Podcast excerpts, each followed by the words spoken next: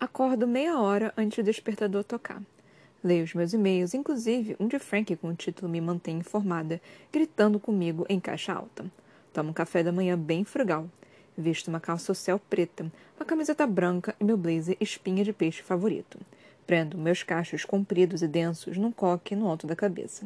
Deixo de lado as lentes de contato e escolho os óculos com a armação preta mais grossa que tenho. Olho no espelho e percebo que meu rosto está mais fino depois que David foi embora. Apesar de sempre ter sido magra, minha bunda e minha cara sempre revelam quando saio um pouco do peso. E com David, nos dois anos de namoro e nos onze meses de casamento, ganhei vários quilinhos extra. David gosta de comer, e enquanto ele acordava cedo para correr e queimar calorias, eu dormia até mais tarde. Me olhando do jeito como estou, mais arrumada e mais fininha, fico mais confiante. Estou bonita. Me sinto bem. Antes de tomar o caminho da porta, pego o cachecol de cachemira marrom que a minha mãe me deu de Natal no ano passado. Em seguida, saio, desço as escadas e pego o metrô até a área mais nobre de Manhattan. Evelyn mora perto da Quinta Avenida, com vista para Central Park.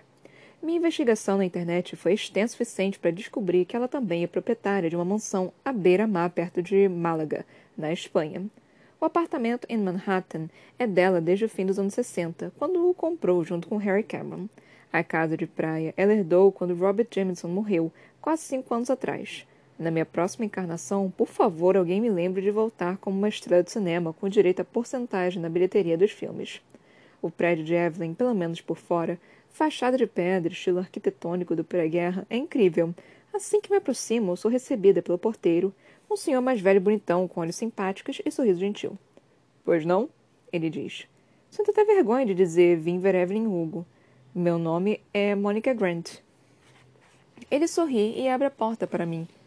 Está na cara que a minha visita já tinha sido comunicada. O porteiro me acompanha até o elevador e aperta o botão do último andar. Tenha um bom dia, Sr. Grant. Ele diz antes de aparecer quando a porta do elevador se fecha. Toca a campainha do apartamento de Evelyn às onze da manhã, em ponto. Uma mulher de calça jeans e camisa azul marinho me atende. Parece ter uns 50 anos, talvez mais. Tem origem asiática e os cabelos bem escuros presos num rabo de cavalo. Está segurando uma pilha de correspondências abertas pela metade. Ela sorri e estende a mão. Ah, você deve ser Monique. A mulher diz enquanto me cumprimenta. Parece ser do tipo que gosta mesmo de conhecer outras pessoas. E simpatizo com ela de imediato, apesar da promessa que fiz de me manter neutra em relação a tudo que eu ouvir hoje. Eu sou Grace. Oi, Grace, respondo. Prazer em conhecê-la. Igualmente. Vamos entrando. Grace dá um passo para um lado e me convida a entrar. Coloca a bolsa no chão e tira o casaco. Pode pôr suas coisas aqui. Ela diz, abrindo um closet no hall de entrada e me entregando um cabide de madeira. O closet, para os casacos das visitas, é do tamanho do banheiro do meu apartamento. Não é segredo nenhum que Evelyn é podre de rica, mas eu preciso me controlar para não deixar que isso me intimide. Ela é linda, milionária, poderosa, sensual e charmosa. E eu só sou uma pessoa normal, de alguma forma, preciso me convencer de que estamos em pé de igualdade. Caso contrário, isso nunca vai dar certo. Legal, digo com um sorriso. Obrigada. Penduro meu casaco no cabide, coloco de volta no varão e deixo que Grace feche a porta. Evelyn está lá em cima se arrumando. Quer alguma coisa? Uma água, um café, um chá? Um café seria ótimo, digo. Grace me conduz até uma sala de visitas. É um espaço iluminado e arejado, com prateleiras brancas cheias de livros do chão até o teto e duas poltronas estofadas cor de creme. Pode sentar, ela diz. Como você prefere? O café? Pergunto, insegura. Pode ser com creme? Com leite também está bom, mas com creme está ótimo. Ou o que você tiver. Eu tento me controlar. O que estou tentando dizer é que quero com um pouco de creme, se for possível. Dá para perceber que estou nervosa? Grace sorri. Um pouco. Mas você não tem com o que se preocupar. Evelyn é muito gentil. Gosta de manter a privacidade, o que pode exigir um pouco de jogo de cintura. Mas já trabalhei para muita gente. E posso garantir que Evelyn é uma pessoa acima da média. Ela pagou você para dizer isso? Pergunto. É para ser uma piada, mas meu tom de voz saiu um pouco mais acusatório do que deveria. Por sorte, Grace dá risada. Ela pagou uma viagem a Londres e Paris para mim e meu marido com um bônus de Natal no ano passado. Então, de um jeito meio indireto, é, acho que ela pagou sim. Minha nossa. Então está decidido. Quando você pedir demissão, me avisa que eu vou querer seu emprego. Grace ri. Combinado. E seu café com um pouco de creme chega daqui a pouquinho. Eu sento e pego meu celular. Tem uma mensagem da minha mãe me desejando sorte. Toco a tela para responder enquanto estou tentando impedir que o corretor ortográfico transforme a palavra cedo em ceder, ouço passos na escada. Quando me viro para olhar, Evelyn Hugo está vindo na minha direção, do alto dos seus 79 anos. Está tão maravilhosa quanto em qualquer fotografia. Tem uma postura de bailarina. Está usando uma calça preta justa e uma blusa de lã comprida por cima, cinza e azul marinho. Continua magrinha como sempre. E o único indício de que fez plástica no rosto é que ninguém da cidade pode ter uma aparência assim sem intervenção de um médico. Sua pele está reluzente e um pouco avermelhada, como se tivesse sido lavada com um esfoliante. Ela está usando cílios postiços ou talvez implantes permanentes de cílios. Nos pontos onde seu rosto era mais angulado, hoje é um pouco côncavo, mas um leve toque de maquiagem rosada disfarça bem isso. Os lábios têm um tom nude e escuro. Os cabelos chegam até logo abaixo dos ombros, uma bela mistura de branco, grisalho e loiro, com as cores mais claras emoldurando o rosto. Com certeza tem três tipos de tintura ali, mas o efeito aparente é de uma mulher que está envelhecendo com elegância e tem o costume de tomar sol. As sobrancelhas, porém, aquelas linhas grossas, escuras e perfeitas que eram sua marca registrada, afinaram com a passagem do tempo. Agora são da mesma cor dos cabelos. Quando ela se aproxima, percebo que não tem nada nos pés além de meia grossa de tricô. Monique. Oi, diz Evelyn. Por um instante fico surpresa com sua maneira informal e confiante de me, me chamar pelo nome, como se me conhecesse há anos. Oi, respondo. Sou Evelyn. Ela estende a mão e me cumprimenta. Para mim, parece uma demonstração singular de afirmação dizer o próprio nome, tendo plena consciência de que a outra pessoa, assim como o mundo inteiro, já sabe quem você é. Grace aparece com uma xícara branca de café sobre o pires da mesa, da mesma cor. Aqui está, com um pouquinho de creme. Muito obrigada, digo ao aceitar. É assim que, é assim que gosto também, diz Evelyn, e fico com vergonha de admitir que isso me deixa feliz de sentir que estou agradando. Alguma das duas quer mais alguma coisa? Grace pergunta. Faz que nunca a cabeça, e Evelyn não responde. Grace retira. Venha comigo, diz Evelyn. Vamos para a sala de estar, onde é mais confortável. Quando pego minha bolsa, Evelyn tira o café da minha mão e o leva para mim. Uma vez li que carisma é o charme que inspira devoção. É impossível não pensar nisso agora, quando ela segura o café para mim. A combinação de uma mulher tão poderosa com um gesto tão humilde é sem dúvida encantadora. Entramos numa sala grande e cheia de luz natural, com janelas que vão do chão ao teto. Diante de um sofá azul ardósia há duas poltronas cinza claras. O carpete sob nossos pés é bem grosso, de uma coloração viva de marfim, e conduz meus olhos a um piano preto de cauda, aberto sob a luz que entra pelas janelas. Nas paredes há duas ampliações de preto e branco. A foto que está acima do sofá retrata Harry Cameron no set de filmagem. A pendurada em cima da lareira é o posto de uma adaptação de 1959 de Mulherzinhas. Formam a imagem os rostos de Evelyn, Celia St. James e outras duas atrizes. As quatro deviam ser conhecidas nos anos 50, mas apenas Evelyn e Celia resistiram ao teste do tempo. Reparando bem, Evelyn e Celia pareceram brilhar mais que as outras, mas com certeza sou um viés cognitivo. Estou vendo o que quero ver, já sabendo de tudo o que aconteceu depois.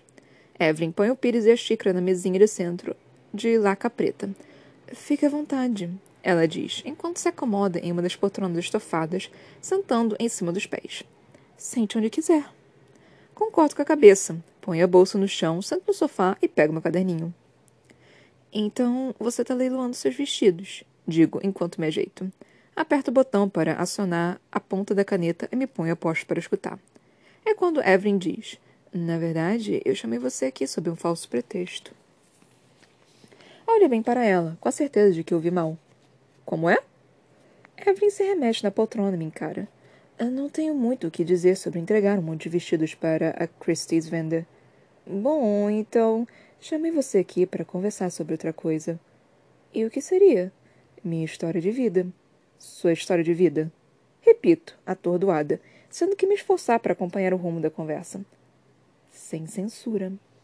Uma entrevista sem censura com Evelyn Hugo seria. sei lá, alguma coisa bem próxima ao furo jornalístico do ano. Você quer dar uma entrevista sem censura para Vivan? Não, ela responde. Você não quer fazer entrevista? Não estou interessada em dar entrevista para Vivan. Então o que eu estou fazendo aqui?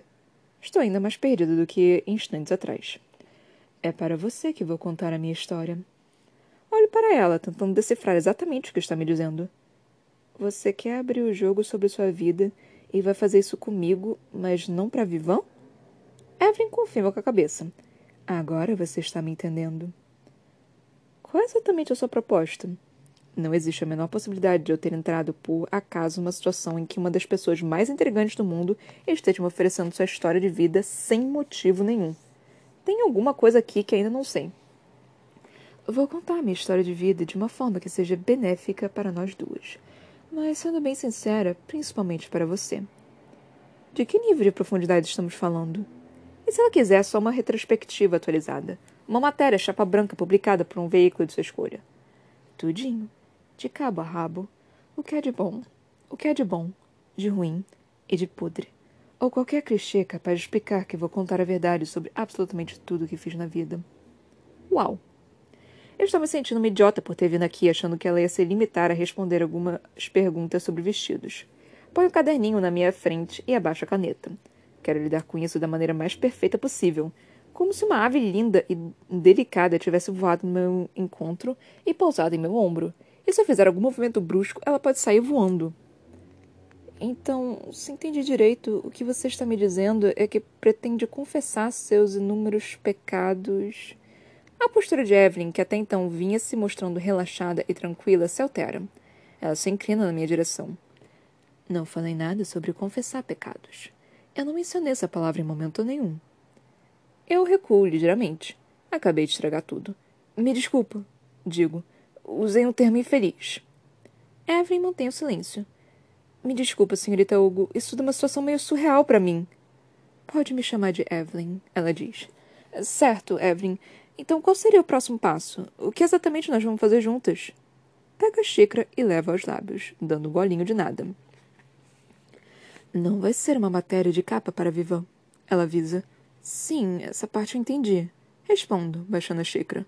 Vamos escrever um livro. Ah, vamos? Evelyn confirma com a cabeça. Você e eu, diz. Eu li suas reportagens. Gosto dessa maneira de se comunicar de forma clara e sucinta. Sua escrita tem um estilo, sem frescuras, que admiro e acho que seria bom para o meu livro. Está me pedindo para ser a ghostwriter da sua biografia? Isso é fantástico. Absolutamente fantástico, com certeza. Essa sim é uma boa razão para continuar em Nova York. Uma ótima razão. Coisas desse tipo não acontecem em São Francisco. Evelyn faz que não com a cabeça outra vez. Vou entregar minha história de vida nas suas mãos, Monique. Vou contar toda a verdade. E você vai escrever um livro a respeito. E aí colocamos seu nome na capa e dizemos que foi você que escreveu. É isso que significa ser ghostwriter. Pega a xícara de novo. Meu nome não vai estar na capa. Porque já vou estar morta. Engasgo com café e acabo manchando o carpete clarinho com gotas marrons. Ai, meu Deus! exclamo, talvez alto demais, quando ponho a xícara de volta no pires. Derrubei café no seu carpete.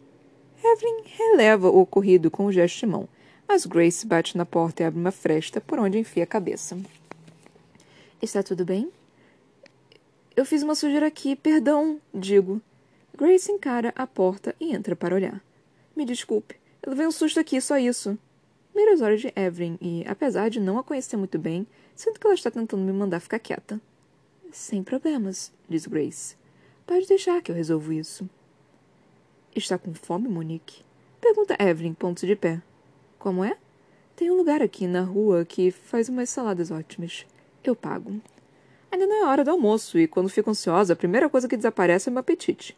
Mas aceito mesmo assim, porque fico com a nítida impressão de que não foi uma pergunta. Ótimo, diz Evelyn, Grace, você liga no Trambinos para avisar?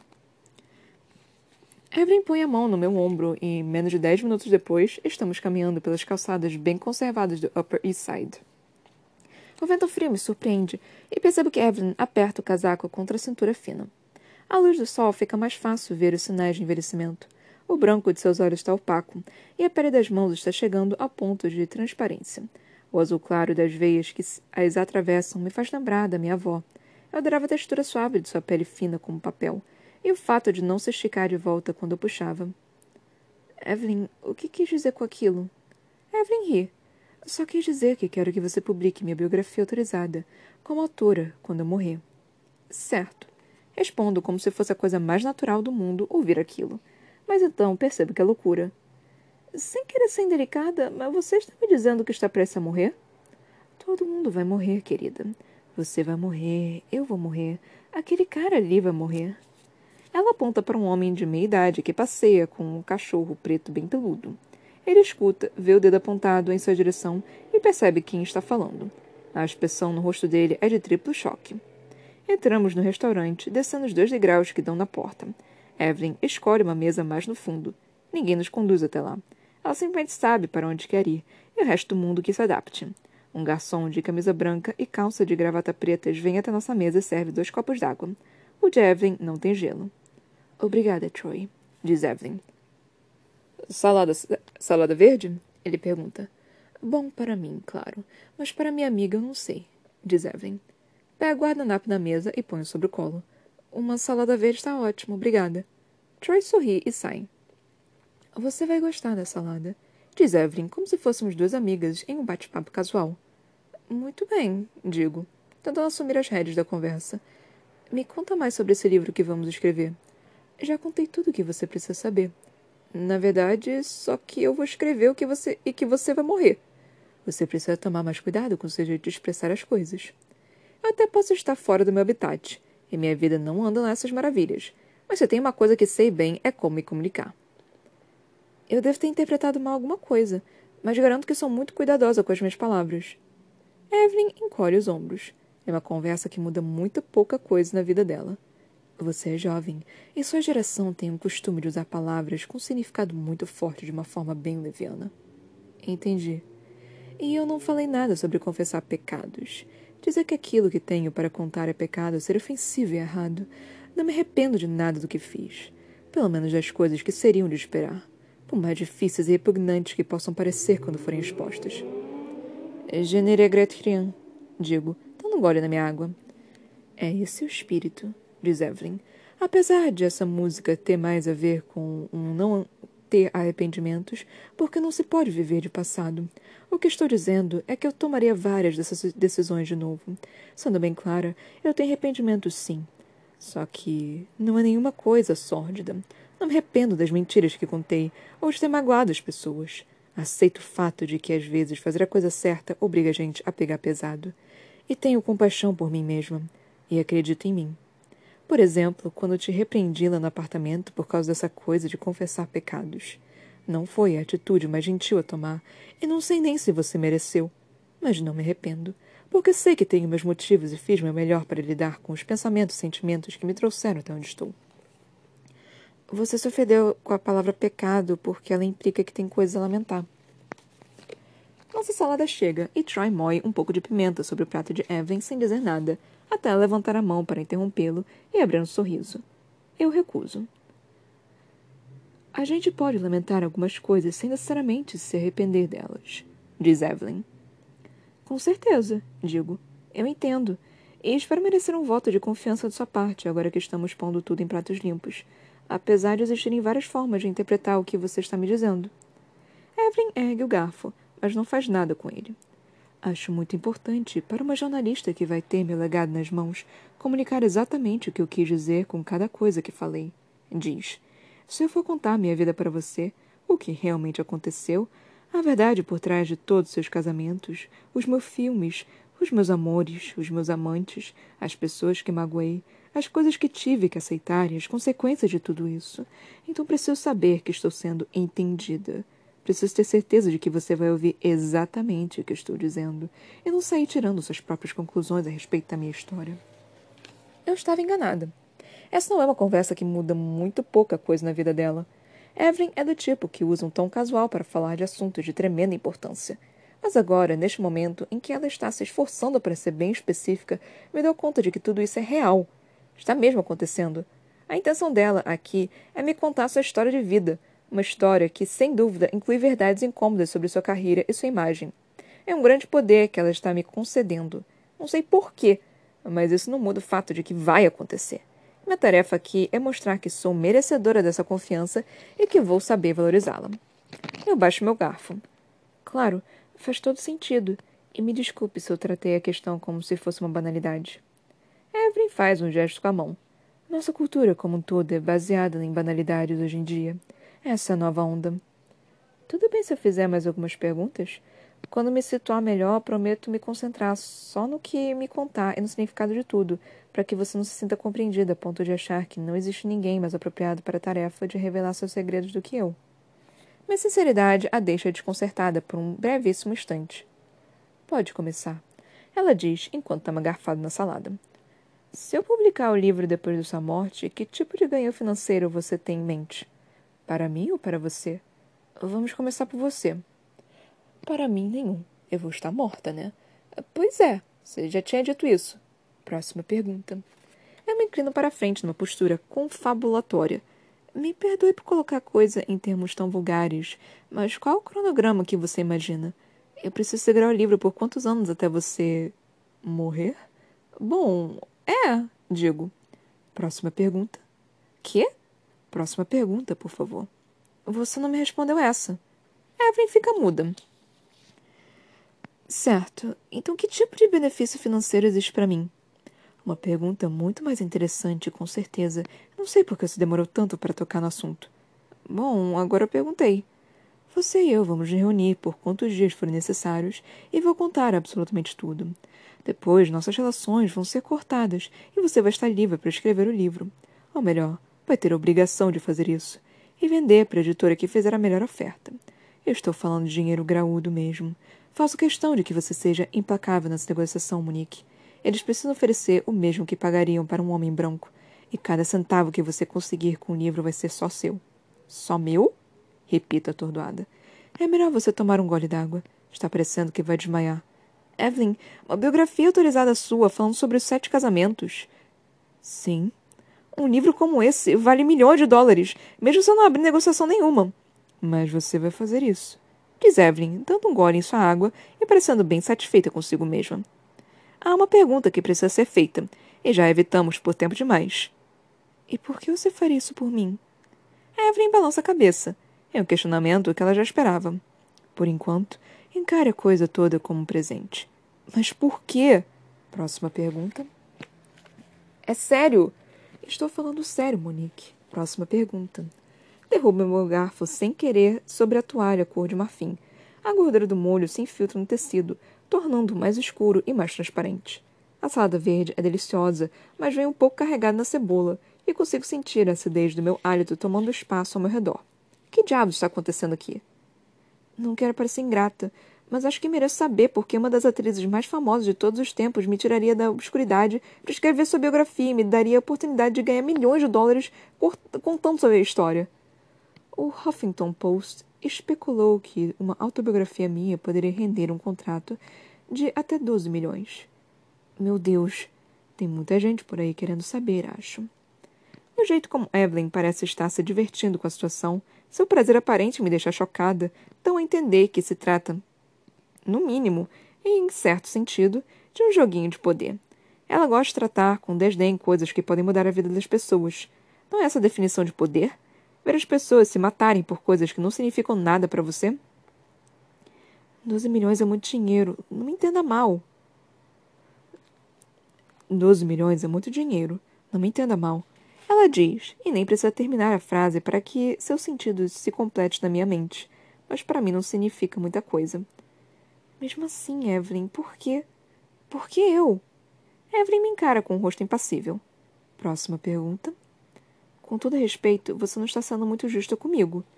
Estou oferecendo uma chance para você ganhar uma fortuna e alavancar sua carreira para a estratosfera. Não preciso ser justa. Com certeza não nessa sua definição do termo. Por um lado, não tenho nem o que pensar para decidir. Por outro, Evelyn não está me oferecendo absolutamente nada de concreto. Eu posso perder meu emprego por passar a perna na revista e ficar com a história para mim. Meu trabalho é a única coisa que tenho no momento. Posso tirar um tempinho para pensar? Para pensar sobre o quê? Sobre tudo isso. Evelyn estreita os olhos. E por que você precisaria pensar? Não quero que você fique ofendida, eu digo. Evelyn me interrompe. Eu não estou ofendida. Só a insinuação de que eu tenho o poder de tirá-la do sério já a tira do sério. Tem um monte de coisas que eu preciso levar em conta, digo. Eu posso ser demitida. Ela pode desistir. Eu posso me revelar um fracasso total na hora de escrever. Evelyn se inclina para frente para me ouvir melhor. Por exemplo? Por exemplo, como eu vou explicar a situação no Vivan? Eles acham que vão publicar uma entrevista exclusiva sua. Devem estar, inclusive, selecionando fotógrafos nesse exato momento. Eu pedi que Thomas Welch não prometesse nada. Se o pessoal de lá achou que um simples contrato significava uma matéria de capa, problema deles. Mas é problema meu também, porque agora eu sei que você não tem a menor intenção em colaborar com a revista. E daí? Então o que eu faço? Volto para a redação e digo para minha chefe que você não vai falar com a Vivan e que em vez disso nós vamos escrever um livro? Vai parecer que eu passei revista para trás e roubei a história para mim, enquanto era paga por eles para estar aqui com você, ainda por cima. Isso não é problema meu, diz Evelyn, mas é por isso que preciso tirar um tempo para pensar, porque para mim isso é um problema. Evelyn entende o que estou dizendo. Percebo que está me levando a sério pela maneira como ponho o copo na mesa e me encara diretamente, apoiando os antebraços na mesa. Você está tendo oportunidade de sua vida, Monique. E consegue entender isso, né? Claro! Então faça um favor para si mesma e agarre com unhas e dentes, querida. Não se preocupe tanto em fazer a coisa certa quando a escolha mais inteligente se mostra de uma forma tão óbvia. Você não acha que eu preciso ser honesta com os meus patrões nesse caso? Eles vão pensar que foram apunhalados pelas costas. Evelyn faz que não com a cabeça. Quando minha assessoria citou seu nome, eles responderam sugerindo pessoas mais tarimbadas. Só concordaram em mandar você quando deixei bem claro que eu não falaria com mais ninguém. Sabe por que fizeram isso? Porque eles não acreditam que eu. Porque eles agem em benefício dos próprios interesses. Então faça isso você também. No momento, você tem uma chance de se beneficiar absurdamente e tem uma decisão a tomar. Vamos escrever esse livro juntas ou não? Já vou avisando. Se você não escrever, não vou contar essa história para ninguém. Vai morrer tudo comigo nesse caso. Porque só eu posso contar a história da sua vida. Você nem me conhece. Isso não faz sentido. Não tem a mínima obrigação de fazer sentido para você. O que está por trás disso tudo, Evelyn? Você faz perguntas demais. Estou aqui para entrevistar você. Mesmo assim.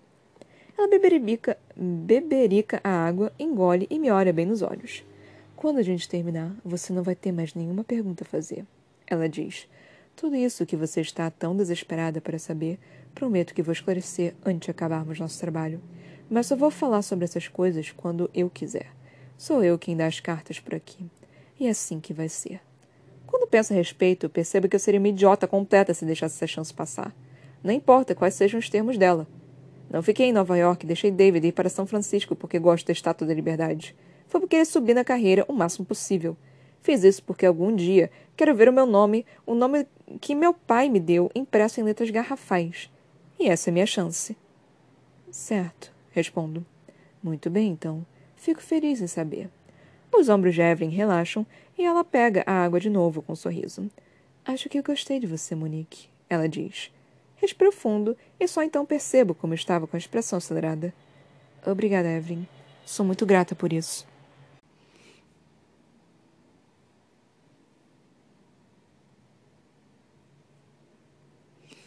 Evelyn e eu estamos de volta ao hall de entrada de seu apartamento. Encontro você no meu escritório daqui a meia hora. Ok, respondo quando Evelyn desaparece no corredor. Tiro o casaco e o penduro no closet. Eu deveria usar esse tempo livre para falar com Frankie. Se eu entrar em contato em breve, ela vai me procurar. Preciso decidir como lidar com a situação. Como garantir que ela não tente arrancar essa chance de mim? Acho que minha única opção é fingir que tudo está saindo de acordo com o esperado. Meu único plano de ação é mentir. Eu respiro fundo. Uma das minhas primeiras lembranças de infância é de ter ido com meus pais à praia de Zuna Beach, em Malibu. Era primavera, acho. A água ainda não estava quente bastante para a gente poder entrar no mar. Minha mãe ficou na areia, estendendo a toalha e fixando o guarda-sol, enquanto meu pai me pegou no colo e correu comigo até a beira d'água. Lembro de me sentir levíssima nos braços dele. E, quando ele pôs meus pés na água, dei um grito, dizendo que estava gelada demais. Ele concordou comigo, Está frio mesmo. Mas aí falou. Eu respirei fundo cinco vezes. Depois disso, aposto que não vai sentir tanto frio. Vi quando ele colocou os pés na água e respirou fundo. Então pus os pés de volta e fiz a mesma coisa. Ele tinha razão, claro. Não estava mais tão gelada. Depois disso, meu pai passou a respirar comigo todas as vezes em que eu me via à beira das lágrimas. Quando ralei o cotovelo, quando meu primo me pôs o apelido de Óleo, quando minha mãe me falou que eu não podia ter cachorro, meu pai veio até mim e respirou fundo comigo. Ainda é doloroso pensar nesses momentos, mesmo depois de tantos anos. Mas, por hora, continuo respirando no hall de entrada de Evelyn, me controlando do jeitinho como ele me ensinou. Então, quando me acalmo, pego o celular e ligo para Frankie. Monique. Ela atende no segundo toque. Me conta, como estão as coisas? Estão indo bem, respondo. Fico surpresa com a tranquilidade na minha voz. Evelyn é tudo o que se pode esperar de um ícone. Ainda está maravilhosa. Carismática como sempre. E? E estamos avançando. Ela está disposta a falar de algum outro assunto que não seja os vestidos? O que eu posso dizer agora para já começar a salvar minha pele? Ela está bem reticente sobre qualquer outra coisa que não seja divulgar o leilão, sabe? E estou sendo boazinha por enquanto, tentando ganhar a confiança dela antes dela de começar a insistir. Ela posaria para uma capa? Ainda cedo demais para saber. Confia em mim, Frankie. Digo, detestando a sinceridade com que minhas palavras saem. Sei o quanto isso é importante, mas no momento só estou concentrada em fazer Evelyn gostar de mim, para tentar ganhar alguma influência e conseguir o que a gente quer. Certo, Frankie responde. Obviamente vou querer mais que algumas aspas sobre vestidos, mas só isso já seria mais do que as outras revistas conseguirem em décadas, então. Frankie continua falando, mas eu paro de ouvir. Estou concentrado demais no fato de que Frank não vai conseguir nem essas aspas. E eu vou ter mais, muito mais. preciso desligar, aviso. Eu e ela vamos retomar a conversa daqui a pouco. Desligo o telefone e solto o ar com força. Eu dou conta dessa porra toda. Quando entro no apartamento, escuto a voz de Grace na cozinha. Abro a porta, vai e vem e vejo que ela está cortando caules de flores. Ah, desculpe incomodar. Evelyn falou para a gente se encontrar no escritório dela, mas não sei. Desculpe por incomodar. Evelyn falou para a gente se encontrar no escritório dela, mas não sei onde é. Ah, diz Grace baixando a tesoura e limpando as mãos numa toalha. Vou mostrar para você. Ela me conduz por uma escada até o gabinete de Evelyn. As paredes têm um belíssimo tom de cinza, combinando com um tapete bege puxado para dourado. As janelas enormes são emolduradas por cortinas azul escuras, e do outro lado da sala há prateleiras de livros embutidas nas paredes. O sofá cinza azulado fica diante da escrivaninha enorme com um tampo de vidro. Grace sorri e me deixa à espera de Evelyn. Largo a bolsa no sofá e verifico meu celular. Fica você à mesa. Evelyn diz quando entra e me entrega um copo d'água. Acho que isso vai funcionar se eu falar e você escrever. Pois é. Respondo, me acomodando na cadeira atrás da mesa. Nunca tentei escrever uma biografia antes. Afinal, não sou biógrafa. Evelyn me lança um olhar daqueles. Ela se senta à minha frente, no sofá. Me deixa explicar uma coisa para você. Quando eu tinha 14 anos, minha mãe já era falecida e eu morava com meu pai. Quanto mais velho eu ficava, mais ficava claro que era uma questão de tempo até meu pai querer me casar com um amigo seu, ou um chefe, alguém que facilitasse a vida dele. E, sendo bem sincera, quanto mais meu corpo se desenvolvia, menos seguro me sentia de que meu pai não fosse tentar alguma gracinha comigo também. A penúria era tanta que a gente roubava a eletricidade do vizinho da cima. Tinha uma tomada do nosso apartamento ligada no quadro de força dele, então era para lá que iam todos os aparelhos elétricos da casa. Se eu precisasse fazer a lição de casa, ligava a abajur naquela, naquela tomada e sentava lá com o meu livro. Minha mãe era uma santa, de verdade. Era uma beleza estonteante, uma cantora maravilhosa, com um coração de ouro. Durante anos antes de morrer, ela sempre me dizia que a gente ia embora de Hell's Kitchen para ir direto para Hollywood. Ela dizia que essa mulher mais famosa do mundo ia comprar uma mansão na praia para nós. Eu fantasiava com nós duas nessa casa, dando festas, bebendo champanhe. Aí ela morreu, e foi como despertar de um sonho. Eu ia continuar em Hell's Kitchen para sempre. Eu era linda mesmo aos 14 anos. Ah, eu sei o que o mundo prefere mulheres que não têm noção do próprio poder, mas estou de saco cheio disso. A verdade é que quando eu passava, as pessoas olhavam. E eu não tinha orgulho nenhum disso. Não fui eu que fiz meu rosto assim, nem meu corpo. Mas também não vou sentar aqui e dizer, ai, sério, as pessoas me achavam bonita mesmo, como uma garotinha fútil. Minha amiga Beverly conhecia um cara do prédio dela chamado Ernie Diaz, que era eletricista, e Ernie conhecia um cara da MGM. Pelo menos era o que diziam no bairro. E um dia Beverly me contou que ouviu falar que Ernie estava arrumando um emprego como instalador de iluminação em Hollywood. Então, nesse fim de semana, inventei uma razão para ir até a casa de Beverly e, sem querer, bati na porta de Ernie. Eu sabia exatamente onde Beverly estava, mas bati na porta do Ernie e perguntei: Você viu a Beverly Gustafa... Gustafson por aí? Ernie tinha 22 anos. De bonito não tinha nada, mas também não era feio. Disse que não tinha visto minha amiga, mas continuou olhando para mim. Vi quando seus olhos grudaram nos meus, depois foram descendo, examinando cada centímetro do meu corpo no meu vestido verde favorito. E aí, Ernie falou: Você já tem 16 anos, menina. Eu tinha 14, não esqueça. Mas sabe o que eu fiz? Eu disse: Ah, acabei de fazer. Evelyn me lança um olhar cheio de significado. Você entendeu o que estou dizendo? Quando surge uma oportunidade para mudar sua vida, esteja pronta para fazer o que for preciso. O mundo não dá nada de graça para ninguém, só tira de você.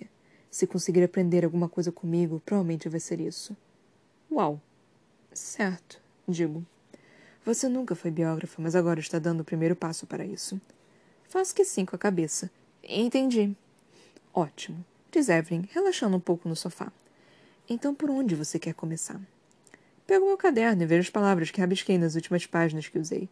Tem datas e títulos de filmes, referências a imagens clássicas dela, boatos marcados com pontos de interrogação.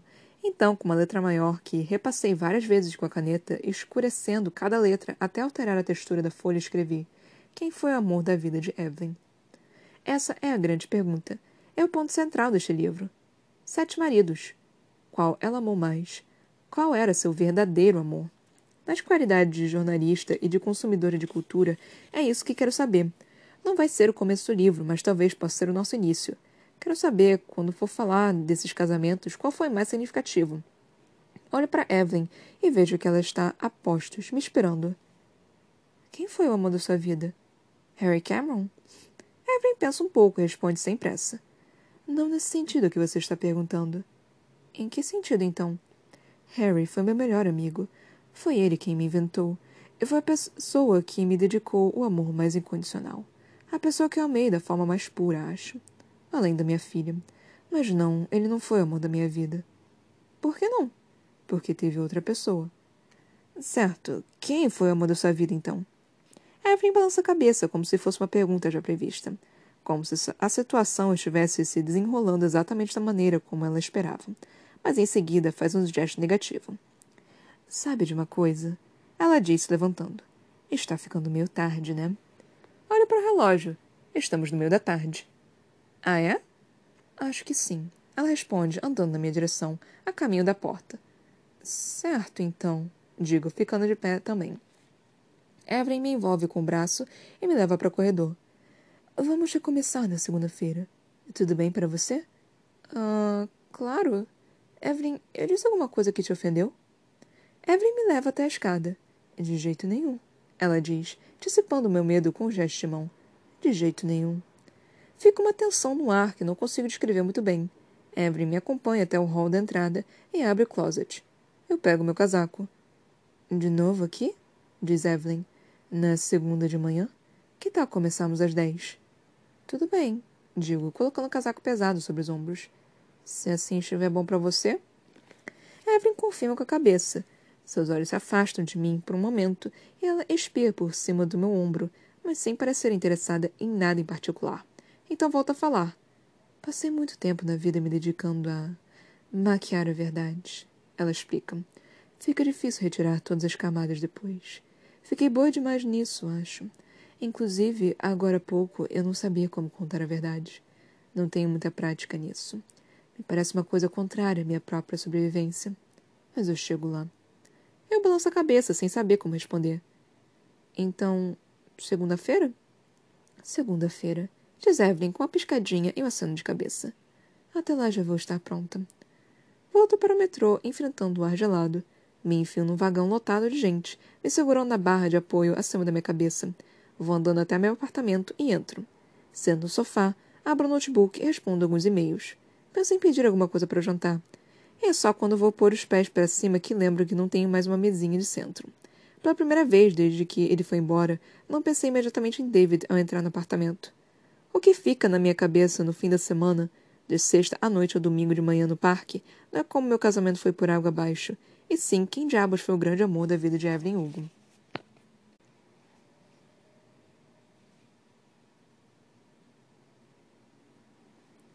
Estou de novo no escritório de Evelyn. O sol bate diretamente nas janelas, iluminando o rosto dela com tanta luz que obscurece o lado direito de seu corpo. Estamos mesmo trabalhando juntas. Evelyn e eu. Biografada e biógrafa. Tudo começa agora. Ela está de legging preta e uma camisa social masculina azul marinho presa com um cinto. Eu visto minha combinação habitual de jeans, camiseta e blazer. Eu escolhi uma roupa com que pudesse passar o dia e a noite aqui, caso fosse necessário. Enquanto ela quiser falar, vou estar a postos escutando. Então, começo. Então, Evelyn repete no tom que me convida a determinar o rumo da conversa. Ficar sentada atrás da mesa com ela no sofá instaura certa sensação de conflito. Quero que a gente sinta parte da mesma equipe, porque é isso que somos, não é? Apesar da minha impressão de que, no caso de Evelyn, nunca dá para saber. Será que ela de fato consegue dizer a verdade? Será que é capaz de fazer isso? Passo para uma poltrona perto do sofá. Me inclino para frente, para o caderno no colo e a caneta na mão. Pego o celular, abro o aplicativo e começo a gravar. Tem certeza de que está pronto? Pergunto. Evelyn confia com a cabeça. Todo mundo que eu amei já morreu. Não tenho mais ninguém a quem proteger. Ninguém mais por quem mentir, a não ser por mim mesma. As pessoas sempre acompanharam de perto os detalhes mais intricados da minha falsa história de vida. Mas não é. Eu não. Quero que elas conheçam a verdadeira história. Quem eu sou de verdade. Muito bem, digo. Me mostre quem você é de verdade, então. E eu vou tratar de fazer o mundo entender. Evelyn olha para mim e abre um breve sorriso. Percebo que falei o que ela gostaria de ouvir. Ainda bem que estava sendo sincera. Vamos seguir em ordem cronológica mesmo, sugiro. E conta mais sobre Ernie Dias. Seu primeiro marido, o que tirou você de House Kitchen. Tudo bem. Evelyn concorda, assentindo com a cabeça. Começar por ele ou por qualquer outro dá na mesma.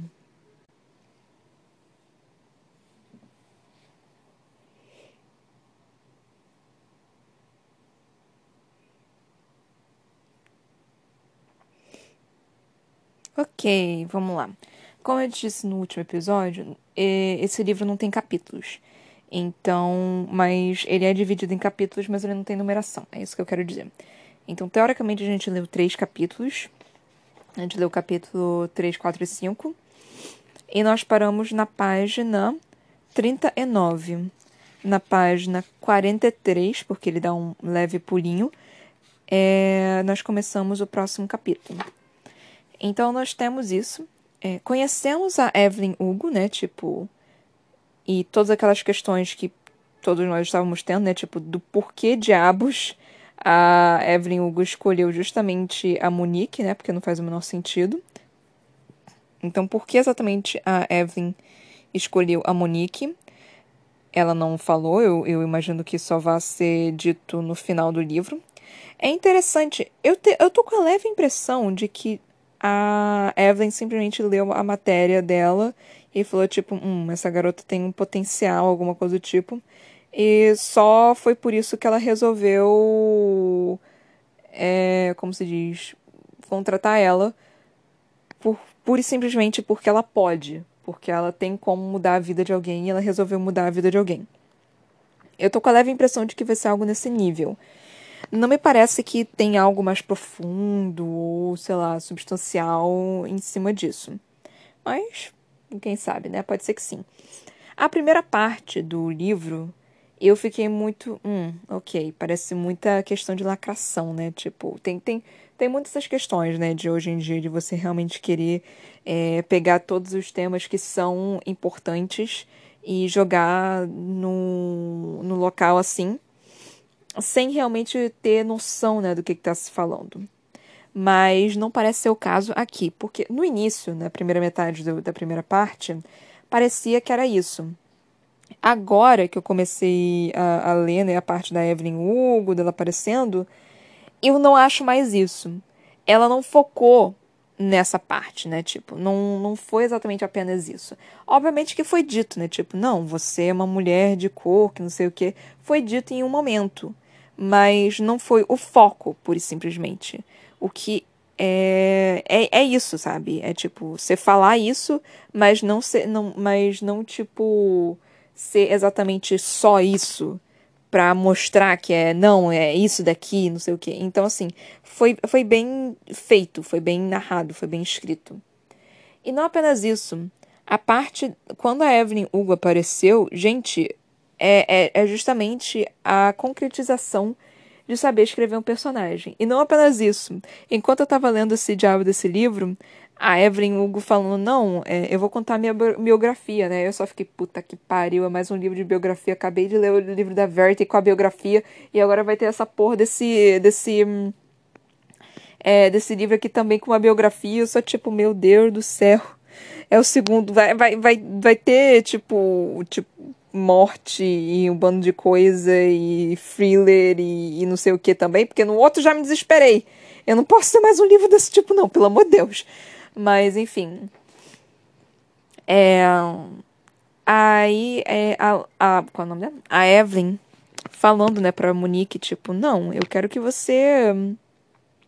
Que você escreva a minha biografia. A Monique meio que, tipo, hã? Como assim? É, não entendi.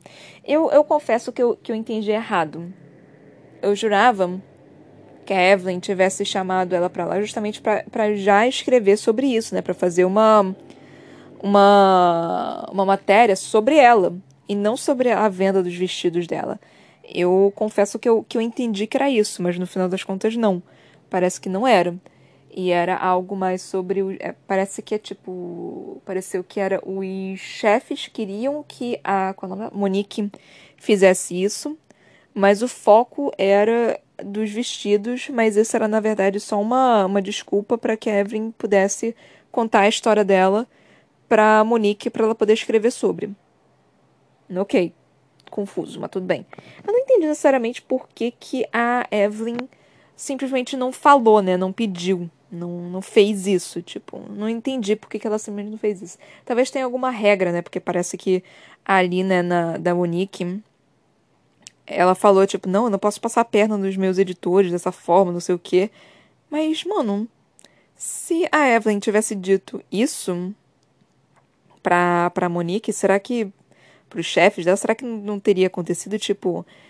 É, se bem que se ela tivesse dito, a Vivan de alguma forma ia querer ter algum tipo de lucro com, com isso, né? Então é provável que ela só não tenha dito absolutamente nada, só pedido, só tenha usado esse pretexto só para realmente não ter nada da Vivan ali como uma, uma não uma âncora, né, mas como um peso pra, pra qual é o nome da Monique. Gente, eu não lembro o nome dessas personagens de jeito nenhum. Eu ainda tô com Verity e Lona ainda presos na minha cabeça, mas enfim. É... Aí, para... pode, pode ser só isso também, né? Algo que me estranhou foi o fato de. Qual o nome? Da Evelyn ter, tipo, simplesmente fugido, né? né? Meio que fugido. Quando a Grace apareceu para ver o que, que, tinha acontecido, porque a, a Monique jogou café, né? No, no carpete. E a Grace foi lá ver o que aconteceu. E a Evelyn pareceu que ela ficou extremamente incomodada com isso. Eu não sei explicar exatamente porquê. Eu não consigo entender o porquê. É, achei isso interessante. Outra coisa que eu achei interessante foi o fato. Desculpa, eu tô exausta. É, eu tô meio cansada, eu nem fiz anotações, eu tô falando só da minha cabeça mesmo, mas enfim. Outra coisa que eu achei interessante é que a Monique, tipo, é uma pessoa muito honesta, né? Tipo, é, me, lembra, me lembra um pouquinho eu, que é aquele tipo de pessoa que fala basicamente que pensa e não pensa antes de falar. Só, tipo, a pessoa fala uma coisa para você e você responde, tipo, no automático, porque é a verdade e não porque você quer mentir nem nada do tipo. Então, é, é muito bizarro isso. Ela falando, não, é porque eu não sou uma biógrafa. E Evelyn ficando, deixa eu contar uma história, querida. E aí ela foi e contou toda a parte dela de conhecendo Ernie, não sei das quantas. E, cara, ela contando isso, eu só, eu só fiquei meio um cadinho desesperada. E eu só fiquei, mano, nessas horas você mente. Foi mais ou menos a mesma coisa quando eu quando sai entrevista de emprego, mano, na hora você mente. Você sempre fala. Tipo, a pessoa pergunta: Ah, você gosta de criança? Adoro criança. Nossa, criança para mim é fantástico. Foi. É, eu, eu, fiz isso mais ou menos numa entrevista de emprego, que a minha chefe não me ouça nisso, né? Porque eu não gosto de criança. Eu já falei aqui mil vezes que eu não gosto muito de criança. E uma das perguntas que ela fez foi: ah, você gosta de criança? Nossa, adoro criança. Nossa, eu me dou muito bem com criança. E pior que eu me dou bem com criança. A criança me adora. Só que eu, só que, só que eu particularmente não gosto de criança, né? Mas eu me dou bem com criança, tipo, por aquela uma hora que, que eu tenho que lidar com a criança, eu lido com ela, depois eu mando pros pais. É tipo, é isso, assim. Eu, eu sei lidar com criança dessa forma, mas eu não sei, eu não sei qual é o nome. Mas eu não gosto exatamente, né? Mas nessas horas você mente. É a mesma coisa que, que também, nessa hora, eu até que falei a verdade, né? Que ela pergunta, ah, você tem experiência? Eu falei, não, não tenho. E aí, mas ela me aceitou de qualquer forma. Geralmente, quando me perguntam, eu falo, tem, eu dou aula particular o tempo todo, assim, no, nossa, eu já sou uma excelente professora, que não sei o quê. Então, tipo, eu. Quando eu tava no início de, das minhas entrevistas, eu sempre falava, tipo, não, sim, sim, com certeza, nota experiência, experiência topster. Então, nessas horas você mente. Você não precisa ser exatamente honesto. Tipo, eu sou um ser humano honesto. Se você me perguntar uma opinião, eu vou te falar nu e cruamente. É, é pura e simplesmente isso. Eu vou te falar. É, então, assim, eu, eu sou uma pessoa extremamente honesta. Mas tem os pequenos momentos onde você precisa mentir. Tipo, eu não gosto de mentira, mas assim, em um momento ou outro é importante você mentir, né? Tipo, não é. Não é, não, não é muito aceitável você falar a verdade, né? Tipo, então assim, é, mente, gente. Por que não? Assim, não vai matar ninguém. Se você for, se você for é, né? Que essa questão de culpa é mais de, do catolicismo do que de outra, de outra religião. Você vai pro padre, se confessa e fala, tipo, pô, mentira, né? E ele vai falar pra você rezar umas três Ave Maria e você tá perdoado, assim, não tem problema. Gente, eu não faço. Eu, eu acho que é isso, né, que acontece, né? Pra você ser perdoado, você tem que fazer umas coisas dessas. Mas eu não sei, eu, não sei, eu nunca fui ao confessionário. Ai, meu Deus do céu. Mas enfim. Então, tipo, mente, por que não? É... E aí, de novo, na questão da. É, talvez eu não deva falar isso, né? É, enfim, é que assim, a, a. Qual é o nome dela? A Evelyn, né, falando, tipo, pô, é, a gente pode voltar, né, a, a conversar na segunda-feira, porque eu, eu não tô acostumada a falar a verdade, né? Eu, puta que pariu de novo. Aí eu já fiquei, puta que pariu de novo. Mas enfim. Por causa justamente dessas questões, né? Tipo, é, ela é uma atriz, né? Então fica meio que, que complexo. E, de novo, eu vou entrar no caso da, do Johnny Depp e da Amber Heard de questões como essas. Mas, mas, mas, mas, mas, mas. De novo, eu não tenho certeza quem que tá certo e quem que tá errado nessa situação. E, de novo, não me importa o suficiente para ir assistir horas e horas e horas de documento de, do, do julgamento deles para ver quem tá certo quem tá errado. Eu estou inclinada mais a, a acreditar no Johnny. Mas, é. Enfim, né? Eu posso estar enganada.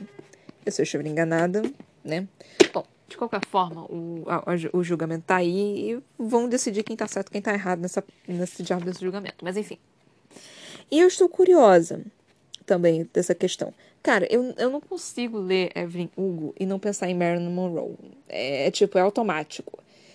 É, não, não tem como eu não pensar nela, assim. Não, não existe essa possibilidade de eu não pensar na Marilyn Monroe. Mas, enfim. E, sei lá, tipo, eu gostei da personagem Evelyn Hugo. Tem alguma coisa nela que eu curti. E por alguma razão, eu não sei explicar o porquê, foi que quando a, a Evelyn foi lá e falou com o Ernie não sei das quantas, Ernie Dias, eu acho que é o nome dele, isso, é Dias, por alguma razão me fez lembrar do filme Ninfomaníaca. Que teve uma, uma cena lá, logo no início, que tipo, ela queria perder a virgindade. E ela foi e pediu para um garoto, tipo, ah, você quer me comer? E foi pura e simplesmente isso. Por alguma razão me, me fez me lembrar dessa cena. Não sei exatamente explicar o porquê. mas algo me fez sentir muito, muito desconfortável, assim, por motivos óbvios, né? Mas. Ai, sei lá, não sei. Tem alguma coisa nessa história que eu tô gostando e tá me deixando desconfortável ao mesmo tempo. Eu não sei explicar exatamente o que. Dessa essa questão da não verdade. Que não ter a verdade. Cara, eu já falei isso aqui mil vezes nos meus podcasts, nos meus episódios anteriores, dos livros anteriores. Mas mentira é algo do qual eu não tolero. Em livro, em filme, em vida real, menos ainda. Mentira é algo que quando entra com a mentira, eu já fico absurdamente ansiosa. Porque para mim ou vai dar merda, ou não vai dar certo, ou vai acabar em tragédia. Então, tipo, pra mim é nunca é bom. Então, pra mim é mentira. Mentira não é bom. Então, toda vez que eu fico, que eu vejo uma mentira acontecendo, eu fico absurdamente ansiosa, porque eu sei que não vai dar certo. E, e, então eu só vejo a, a merda se desenrolando e aquilo vai me criando uma ansiedade tão grande, uma tão grande, uma tão grande, que eu fico mal. E eu fico desesperada para para a verdade ser desenlaçada logo, porque eu quero que a verdade seja seja dita, sabe? Porque para mim não faz sentido mentir. Pura e simplesmente não, não faz sentido, assim. Não é bom, sabe? Eu não ia aguentar, eu não gosto, assim, é, não sei, tipo, eu sou ótima em guardar segredos. Se você, se um amigo meu falar, tipo, não, isso é um segredo, eu guardo até o túmulo. Não tem, não tem nada que vai me fazer contar o segredo. Mas é, eu com os meus segredos eu não sou muito boa, não. É que eu sou muito honesta. e eu também tenho muito com quem conversar e aí eu acabo falando essas coisas, né? Mas, enfim, né? Então, para mim, são essa, essas pequenas coisinhas.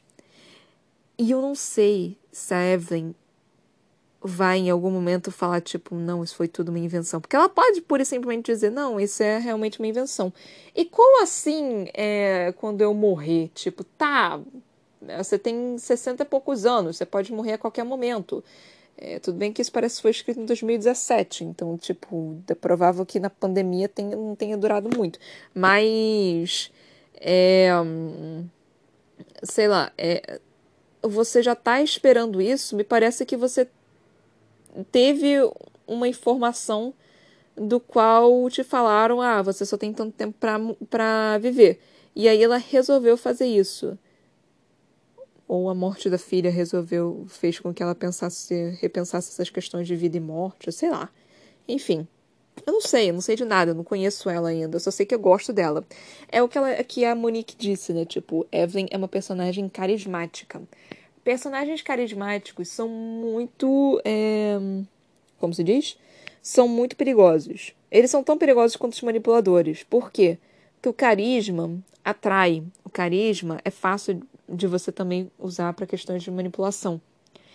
Então, eu não confio muito em pessoas carismáticas, mesmo Johnny Depp sendo carismático pra cacete. Eu, eu infelizmente, eu confio nele. ah, enfim. Ah, mas, enfim, é, eu, eu, quando eu vejo uma pessoa sendo muito carismática, eu, eu sempre fico com um pezinho atrás também. Eu fico, hum, essa pessoa sendo carismática, é fácil de eu conseguir manipular as pessoas. Tem que, tem que ficar, tem que ficar atento a isso perigo. Então, tipo, eu, eu tenho esse pezinho atrás, né? Foram anos de trauma. Enfim. então, acho que é isso, né, gente? Tipo, não, a informa as informações é, foram dadas pra gente. A gente vai ter, né, um, um início da história real, basicamente, que a gente não teve. E nós vamos descobrir isso daqui em diante. Vamos saber o que aconteceu, a história da Evelyn, daqui em diante. Então é isso, galera. Eu espero que vocês tenham curtido o episódio, espero que vocês tenham gostado desse episódio. Eu fiquei mais um pouquinho, tipo, all over the place, né? Fiquei um pouquinho.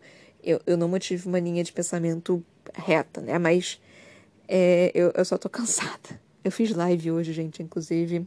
Canal Toca da Broca na Twitch, se quiserem me seguir lá. Então, é isso, galera. Muito obrigada por terem me ouvido até aqui. Espero que vocês tenham curtido. Mesmo eu, eu tanto, estando cansada, eu não consegui falar tão direito assim quanto eu gostaria, Mas acho que para vocês foi ok, né? Espero que tenha sido ok. Enfim. Até a próxima, galerinha. Beijinhos e tchau, tchau.